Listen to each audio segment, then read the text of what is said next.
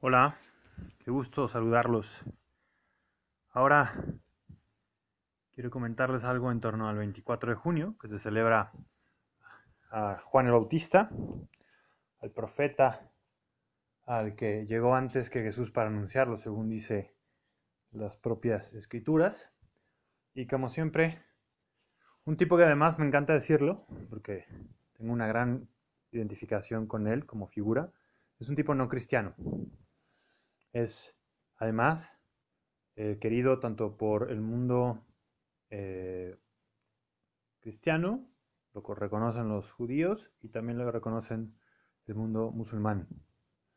Eh, y al fin del día, digamos, murió no siendo cristiano. ¿no? nadie podría decir que él formó parte del, del séquito que seguía a Jesús.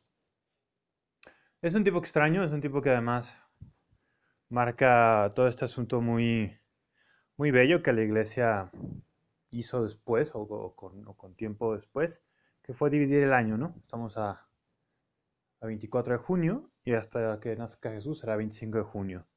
No hay absolutamente nada azaroso, sino que se divide los tiempos, los, el año, a partir de símbolos cristianos, pero claramente con una orden cósmico, ¿no? Y bueno, hoy quiero contarles algo que hace muchos años, 2011, 12, un poco me voló la cabeza y justamente habla de cabezas, porque uno de los símbolos más importantes en la iconografía cristiana sobre Juan es su cabeza. Es un tipo que fue eh, degollado, le cortaron la cabeza. Tal vez recuerden por ahí que, que por un asunto que se atrevió a denunciar Juan, pues Herodes lo manda a matar. Al fin del día Herodes decía que no quería, estaba borracho, pero le, cumplió el deseo a una muchachita, que era la hija de la esposa de Herodes. Y bueno, y digamos la última culpable va a ser la esposa de Herodes, que pide su cabeza. La hija pide la cabeza y como el estúpido de Herodes le dice que sí, le va a cumplir cualquier deseo, va y lo mata. Eh, de nuevo, es un inocente muerto. De pura casualidad se parece a el inocente muerto en la cruz, ¿no? Acá digamos que no había juicio entre Pilatos y aquí hubo más, más que nada una especie de fervor y de decisión unánime.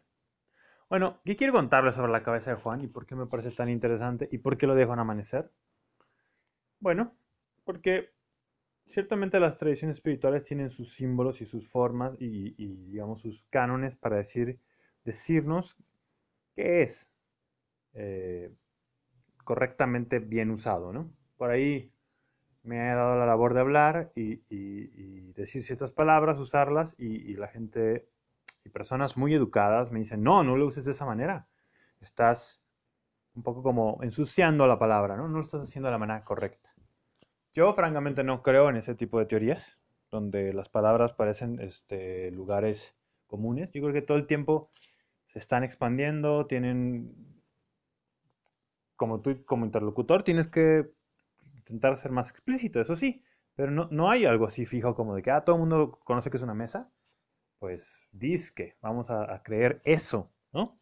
Que, que, hay una especie de consenso, pero ni una sola palabra tiene todos los consensos ni ha acabado de dar todos los significados, ¿no? O todos los sentidos.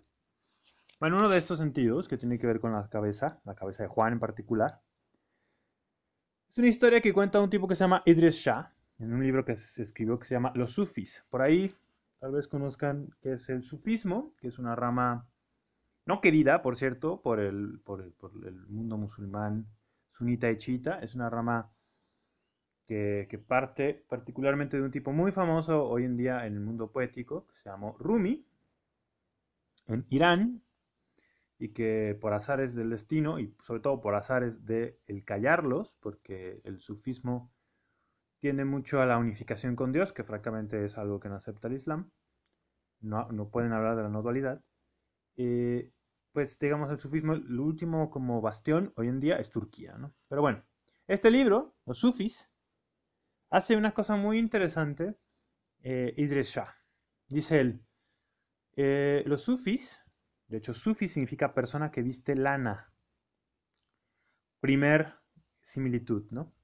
Por ahí, que la Biblia diga que Juan el Bautista vestía lana, no es casualidad, de hecho tiene que ver también con una similitud con el profeta Elías. Después también dice que los sufis utilizaban una palabra que es ras el fajimal, o algo así como la cabeza del conocimiento, o también la palabra sarji tilai, o cabeza de oro, cabeza que brilla, cabeza amarilla. Y hay un dicho común entre derviches, según Idries, que es hice una cabeza, he hecho una cabeza, logrado hacerme una cabeza.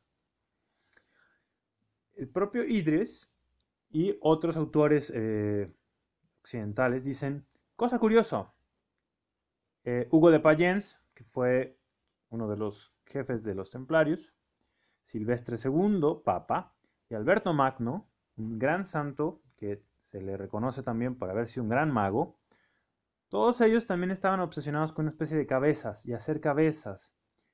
Eh, Alberto Magno dice la, la, leyenda, el mito, que duró 30 años haciendo una cabeza de acero. Silvestre también mandó hacer una cabeza especial. Y Hugo de Payens tenía en su escudo templario tres cabezas de negros, tres cabezas de turcos. De hecho, en el juicio a los templarios, un juicio además completamente injusto porque los, mandaron matar, francamente, el rey de, Francia, eh, los acusan de eh, tener un culto, un culto particular a, una cosa que le llamamos, le llamamos Baphomet, a una cabeza, a un ser distinto a Jesús, entonces por lo tanto pecaminoso. Tal vez conozcan Baphomet con otra imagen de un chivito, un chivo, de Méndez le llaman, pero eso llegó hasta el siglo XIX, entonces no me quedo allá.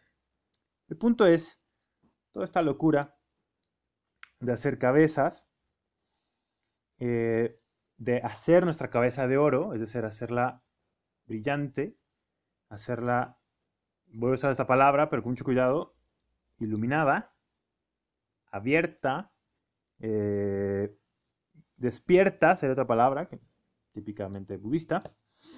Eh, y me gusta mucho como una cabeza que puede quedarse ahí en la Biblia ha sido y es motivo de reflexión de esta, de esta medida manera. Y solo quiero terminar esto con un dato y con una frase que es común a muchos místicos en India. Pero dudo que solo sea India, también debe haber en otros lados. Pero bueno, yo me quedo con India porque son los que he leído y me acuerdo más. Es típico que ciertos místicos monjes o personas que hacen espiritualidad sueñen que se les cae la cabeza. ¿Qué significa que se te caiga la cabeza? ¿Qué demonios es la cabeza para nosotros? Si lo ponemos un poco ahí dándole jiribilla, imagínense que nos cortan la cabeza y lo que queda es un cuerpo.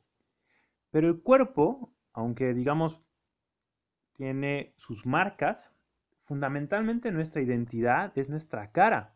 Es por algo que en nuestro mayor documento ante el mundo, que se llama pasaporte, está nuestra cara y está nuestra fecha de nacimiento, bueno, y muy seguramente debería estar la fecha de expiración de nuestra muerte. Entonces, estos místicos que sueñan que su cabeza se les cae, la pierden, ¿no tienen más cabeza? Una de las posibles interpretaciones que me gusta mucho es, ya no son ellos, han perdido el yo, han perdido esta cualidad de la identidad.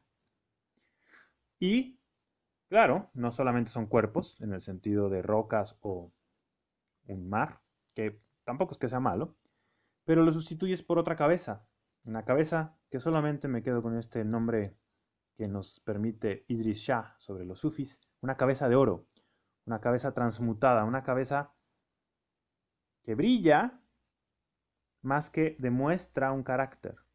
Su carácter es ser luminosa, ser ah, desprendida de este mundo. Me gusta mucho esto y termino con eso para dar y celebrar este gran día que es el día de Juan el Bautista, el, hombre que grita solo en el desierto. Y también el hombre, por cierto, que fundamentalmente habló de manera escatológica, que habló del fin de los tiempos. Es una gran invitación para pensar en nuestra cabeza, en nuestro fin de nuestra identidad, en nuestra muerte, y pensar en el fin de los tiempos. Nos veremos después. Muchas gracias. Cuídense en amanecer.